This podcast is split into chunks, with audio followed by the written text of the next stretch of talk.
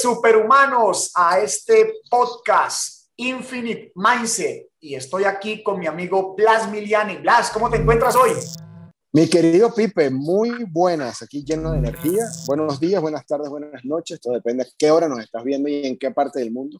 Pero muy contento de lo que vamos a compartir hoy. Creo que, como lo dijimos en la introducción, es ir de la mano desde lo más elemental hacia lo más interesante en este mundo del biohacking y de cómo no optimizarnos en diferentes áreas de nuestras vidas, sobre todo en la salud. Después estaremos hablando de la parte de emprendimiento efectivo y, por supuesto, cómo vamos a impactar en nuestro entorno. Así que muy contento, Pipe. Buenísimo, mi querido Blas. Y bueno, el tema que les tenemos hoy, como decía Blas después de nuestra introducción, hoy nuestro segundo capítulo, súper emocionados, trayendo valor a esta comunidad de superhumanos. Y pues hoy definitivamente teníamos que abarcar un poco el tema eh, de una manera también general para que se vaya entendiendo este tema de lo que es el biohacking, la optimización de nuestra biología, el tomar control de nuestra biología. Y pues eso eh, en mis estudios, en mis prácticas, porque el biohacking no es solamente estudiarlo, sino practicarlo, en mis estudios y en mis conclusiones y en mis prácticas, pues lo he definido en siete pilares. Entonces, hoy vamos a estar hablando de los siete pilares de la biooptimización. Cuando digo biooptimización me estoy refiriendo a todo el tema del biohacking, sino que es la palabra que he utilizado, la optimización de la biología, para referirnos acá a nuestra comunidad hispanohablante. Así es que, pues mi querido Blas, creo que nos vamos hoy es con este maravilloso tema de, las, de los siete pilares de la biooptimización, ¿correcto?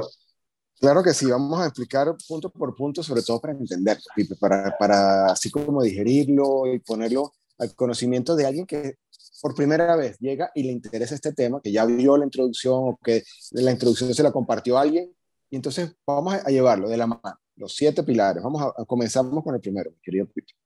Perfecto, pues bueno, el primero para mí, y, y tienen un orden que está puesto a propósito porque para mí en todo este mar de información del biohacking, de biohackers que sigo, de doctores, de los que me he apoyado, doctores biohackers en todo este tema, pues yo, yo busqué tener un entendimiento con, una, con un orden de una lógica que es por donde creo yo, en mi conocimiento, y no me creo el dueño de la absoluta verdad, pero creo que debe iniciar por ahí. Entonces, por eso no es casualidad que el primero para mí sea optimización del sistema nervioso.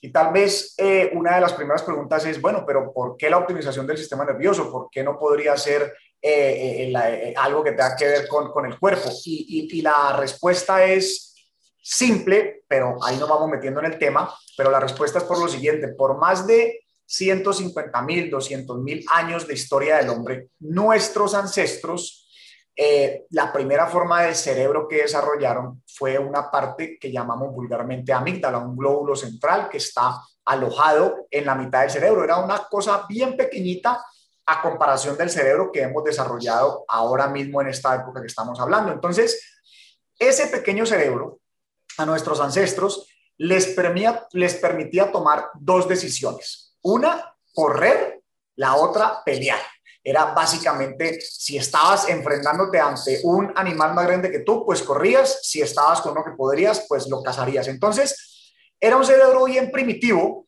que definitivamente era una época de mucha escasez, de climas inhóspitos, o sea, unos tiempos muy difíciles, pues imagínate, vivían en cavernas, la comida era escasa, eh, eh, los tiempos, como hablamos, los, los climas eran muy fuertes, entonces todo esto obviamente eh, tenía, limitaba muchísimo en la forma de poder reaccionar los seres, los seres humanos de ese tiempo, nuestros ancestros, y era de esas dos maneras. Entonces, con el pasar de los años y a medida que ya hace como unos 10.000 años de la historia del hombre, fue que empezamos, paramos de ser nómadas, nos convertimos en, personas estables en un solo sitio, sedentarios, y de ese, desde ese momento, pues sembramos, criamos animales, etcétera. Entonces, pues lo que sucedió fue que el cerebro empezó a evolucionar de una manera obviamente eh, más interesante a lo que tenemos hoy en día. Sin embargo, y aquí va la, la, piedra angular de por qué la importancia del tema del sistema, del sistema eh, nervioso porque todavía nos sigue manejando muchísimo esta pequeña parte del cerebro si nos dejamos controlar del el entorno.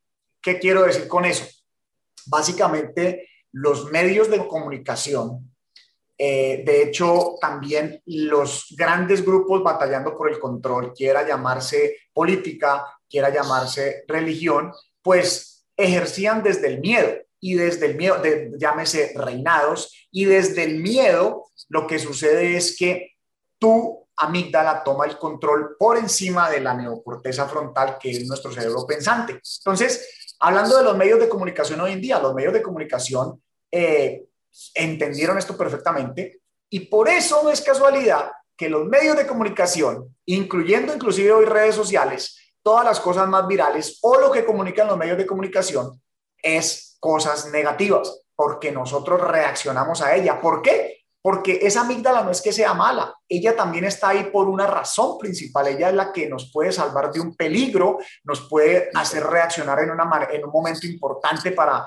para no estar en ese peligro. Entonces, no es que sea mala, pero ellos se dieron cuenta que de esta manera captaban nuestra atención y, como te digo, perdíamos manejo con el tema de la neocorteza frontal. Entonces, ese primer paso de tener nosotros control sobre, sobre, sobre el sistema nervioso es vital, porque esa pequeña glándula, esa pequeña parte del cerebro, esa amígdala, es la que manda la señal a todo el sistema nervioso. Así es que, pues esa es una, una definición que busco eh, eh, sea de una manera simple y con entendimiento. Mi querido Blas, pues no sé si tú tienes ahí alguna pregunta, algo para, para sumar a, esta, a, a la comunidad de superhumanos.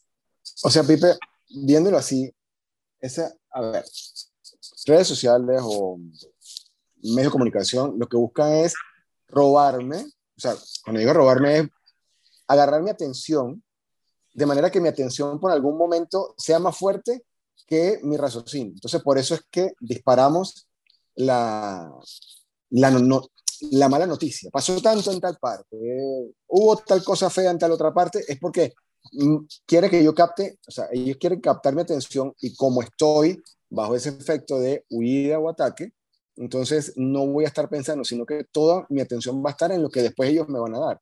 ¿Sabes a qué me hace acordar eso? Me, contaba mi mamá. Ella decía, Blas Enrique, me llama por los dos nombres, Blas Enrique. Blas Enrique, ¿por qué será, decía él, que cada vez que viene la mejor escena, ¿te acuerdas la novela de las nueve? No sé, ¿Por qué será que cada vez que viene la mejor escena en la novela de las nueve, cuando ya el señor se va a dar cuenta que la señora lo está engañando, viene la publicidad? Entonces, me imagino que tiene que ver con esto.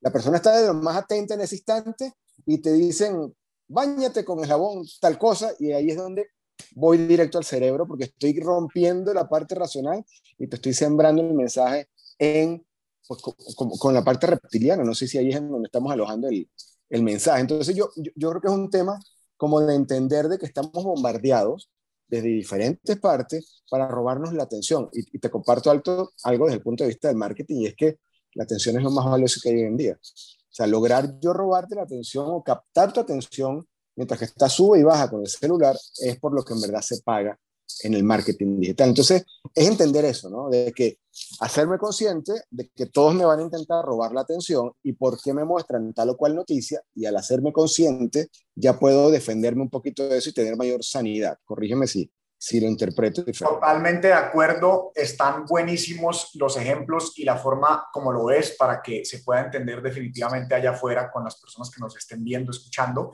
Y, y sí, está muy ligado a esa parte de la atención. Definitivamente la atención se ha vuelto uno de los recursos más preciados, entonces medios lo ejercen desde esa negatividad, por eso es que el 95-97% de las noticias son negativas y solo unas pocas, a veces muy relevantes, son positivas.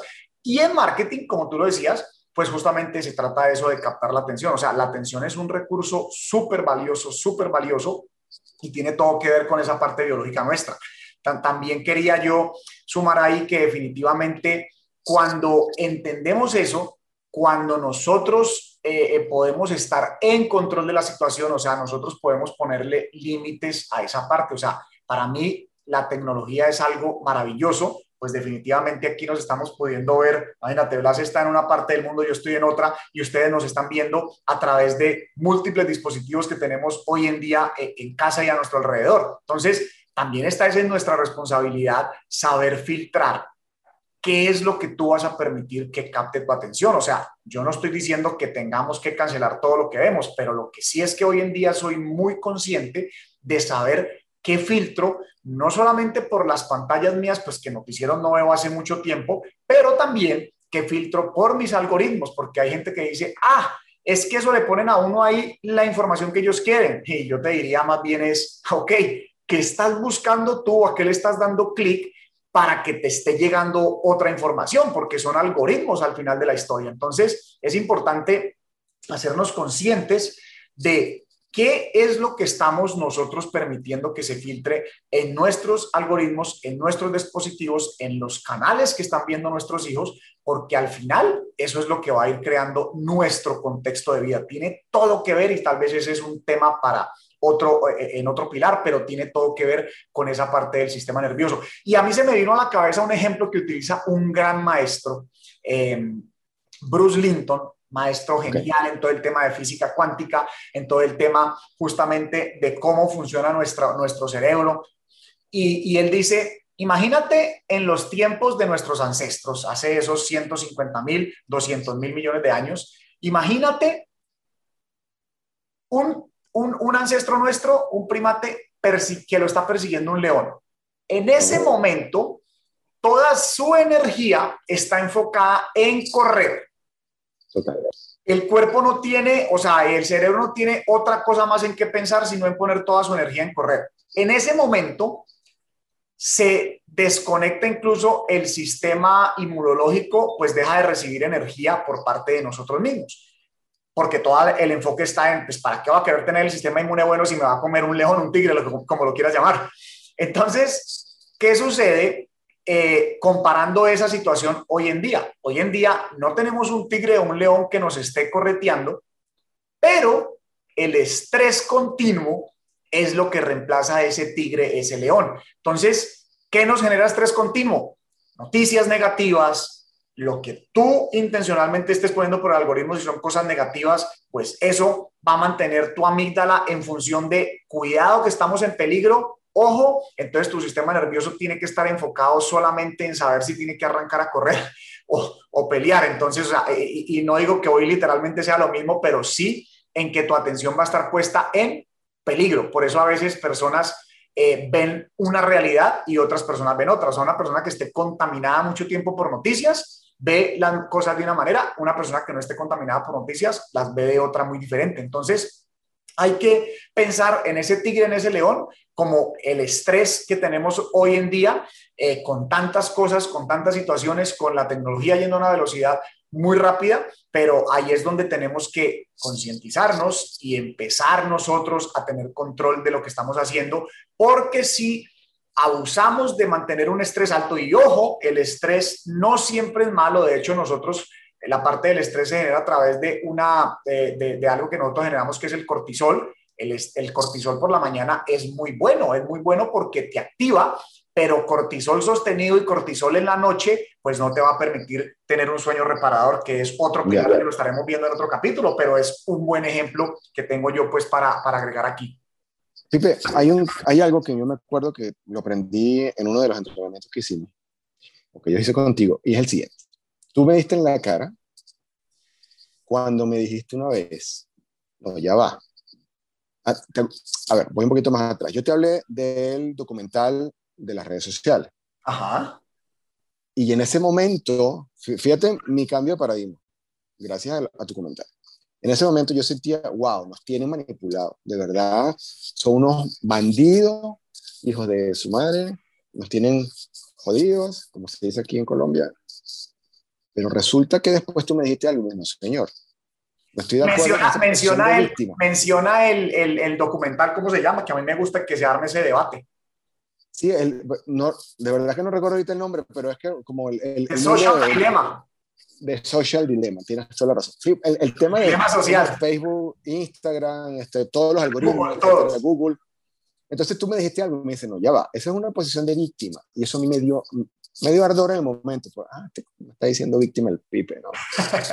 Pero resulta que hay una parte que es cierta y es, el algoritmo no es ni bueno ni malo. Y, y, esto lo entendí ahí. El algoritmo no es bueno y no es malo. El algoritmo es el algoritmo. ¿Y qué hace el algoritmo? Si Blas busca carros, pues yo le voy a seguir mostrando a Blas carros, porque ¿cuál es el objetivo del algoritmo? Que Blas, Pipe o cualquiera, o tú que me estás escuchando, estés metido en, en el ecosistema de la red social, llámese Facebook, Instagram, TikTok, el que sea. El trabajo del algoritmo es mantenerte a ti y a mí y a Pipe, a todos, dentro del ecosistema. Entonces, si yo amo los carros y yo estoy viendo carros, ¿qué me va a mostrar? Carros, más carros para hablar, ¿cierto? Entonces viene y aplica lo mismo para las noticias malas. Si yo busco dónde hay noticias malas, dónde hay problemas, dónde hay situaciones estresantes, entonces el algoritmo dice, ah, no, a esta persona, a Pedrito, a María, a Juancho, lo que le gusta es noticias malas, vamos a darle lo que le está pidiendo. Y como tú dices, él ni siquiera sabe que son malas, él le manda lo mismo. Él sencillamente busca lo igual. Él buscó comida, le mando comida. Buscó viaje, le mando viaje. Entonces viene, viene la, la, la, la parte jocosa del tema. Estaba hablando en estos días con un, un, amigo empresario. Entonces el amigo me dice, Blas, yo no entiendo por qué a mí siempre me muestra son mujeres en mi red social. Le digo, déjame ver qué es lo que tú estás buscando. Y lo que le da la es pura foto de mujeres. Digo, hermano, el algoritmo le va a dar lo que usted busca. Se puso rojo el pelado. Pero es así, el algoritmo no es ni bueno ni es malo. Y ojo, porque la responsabilidad es mía. La responsabilidad de, de lo que aparece en mi algoritmo es mía y, no es, y, y, nadie te la está imponiendo. Entonces, como hoy en día nos vivimos metidos en redes sociales, estar consciente de esto nos va a ayudar a pulir, a limpiar, a deslastrar el contenido de las redes sociales. Ese fue gracias a tu comentario de aquella vez. Ese es un ejemplo buenísimo, Blas, de, de, de, de, lo que sucede y donde debemos tener responsabilidad, que creo que ese va a ser otro capítulo fenomenal cuando hablemos de extrema responsabilidad, un concepto que nos gusta muchísimo, que es uno de los principios de vida que utilizo, uno de los hacks de vida que, utilizo, que utilizamos, pero definitivamente ahí se trata de saber yo que estoy poniéndole o a qué le estoy dando clic, porque cuando el algoritmo está nuevo, pues él se va a basar en lo que tú le vayas dando clic. Entonces, claro, si te permites que te filtre, va, vamos a decir que a veces hay que, eh, eh, quieres informarte de algo, o sea, yo no veo noticias, pero no quiere decir que esté desinformado del mundo. Vamos a poner un ejemplo. Cuando pasó con este eh, explícanos, explícanos esa parte, Pipo, porque eso es vital. Cuando ¿Cómo pasó, haces para estar informado y, y, no estar enviciado en las noticias? ¿Cómo haces? Exacto. Mira, por ejemplo, cuando yo me di cuenta de eso, también me tocó darle un, un, un tiempo para que el algoritmo justamente se limpiara. Pero entonces, yo cuando empiezo en este camino de biohacking, futurismo, por allá el 2012-13, que primero fue el futurismo, luego biohacking, pues empiezo a buscar mucho sobre esos temas. Yo soy muy curioso, muy intenso. Entonces vamos a decir que tomó seis meses a 12 meses para dejar de mostrarme, por ejemplo, noticias muy relacionadas a cosas negativas en Colombia, que era, vamos a decir, lo que veía mucho ya viviendo acá, a mí me salían muchas cosas de Colombia y empezó a mostrarme cosas de todo este tema de futurismo y eventualmente de biohacking. Entonces, voy a poner el ejemplo cuando quiero estar informado de algo puntual. Eh, sucedió lo que sucedió, estamos viviendo en esta época. Pues eh, quería tener noticias sobre el tema sin estar viendo eh, un CNN, que yo digo, eso no es CNN Network, sino eh, eh, la network trágica, o sea, el network trágico, la red trágica de noticias, porque es súper trágica. Entonces, obviamente buscaba, ok, ¿dónde se originó esto? Cuando estoy hablando cuando recién empezó esto, marzo del 2020.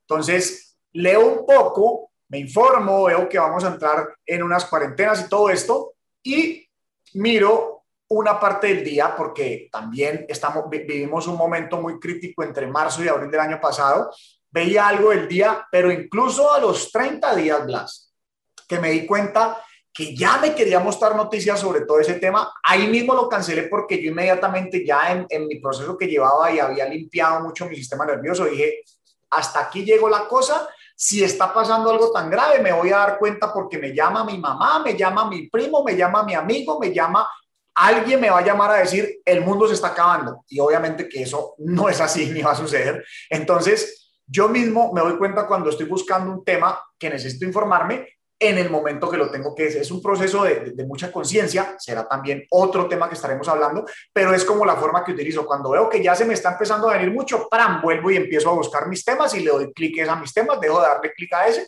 y el algoritmo es inteligente, se va dejando, eh, eh, se va dejando de, de, mostrarte eso. Lo mismo como tú dijiste en lo de las redes sociales. Definitivamente si, si la pregunta es por qué mi algoritmo me muestra puras mujeres, pues entonces empieza a dejar, si, ya no estás queriendo ver eso, pues deja inclusive de seguir esas cuentas que veías antes y pon las cuentas de tu interés y el algoritmo va a decir, ah, este cambió y voy para allá. Entonces eh, eh, te hace un cambio hacia lo que tú estás buscando y ahí es donde viene lo que tú decías, eh, la posición de víctima o responsable, porque al decir que es que nos están manipulando y todo esto, pues creo que todo el mundo siempre ha buscado tener el desde los reinados, desde toda la época de la historia del hombre, alguien ha tratado de ejercer cierto control sobre las masas o individualmente, pues no es nada nuevo en la historia, de manera que hoy en día al contrario tenemos es la autonomía de escoger qué queremos ver.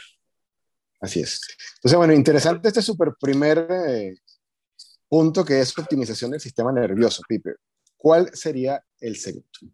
Pues mira, mi querido Blas, lo que vamos a hacer entonces es, para mantenernos en nuestro formato, pero de una vez lo anunciamos, estamos aquí ya en los 20 minutos, pero de una vez les anunciamos que ese segundo pilar es la optimización del cerebro. Así es que no te lo pierdas, debes seguir conectado aquí con nosotros. Vamos a dejar acá nuestras redes sociales. Como les hemos manifestado, somos muy activos en Instagram. Estamos en múltiples plataformas digitales para que encuentres contenido de valor, contenido nuestro y nos conectemos por ahí. Y ya sabes que vamos a hablar en el siguiente capítulo de optimización del cerebro, del cerebro, un capítulo poderoso porque esta super máquina que tenemos aquí es la que prácticamente articula todo cómo funciona nuestra vida. Así es que, pues mi querido Blas, esa es la gran sorpresa que le tenemos para que nos veamos con todos los superhumanos en el siguiente capítulo. Claro que sí, comparte este primer capítulo de hoy de la optimización del sistema nervioso.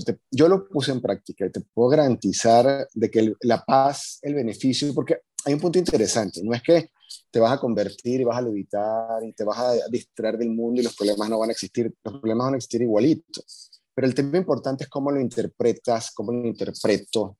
Y esto nos va a ayudar mucho a tener sanidad mental y a ver las cosas más objetivas. Porque, fíjate, el tema interesante ya para finalizar que comentábamos hoy es, cuando alguien capta mi atención, y nos la saben robar muy bien porque nos ponen una mala noticia, la parte prefrontal se apaga y nosotros estamos a merced de lo que nos quieran colocar como información, sea una publicidad o incluso sea una noticia, porque esto también se utiliza para otras cosas comunicacionales. Entonces, al hacerte consciente de esto, lo importante es que vas a tener más tranquilidad, vas a tener más relax al momento de ver las noticias y vas a ser más consciente de cómo vas a reaccionar. Y te garantizo que eso te va a dar más calidad de vida, sobre todo hoy día que estamos inmersos en las redes sociales. Entonces, te invitamos a ver el segundo capítulo que va a estar súper interesante acerca de cómo optimizar el cerebro.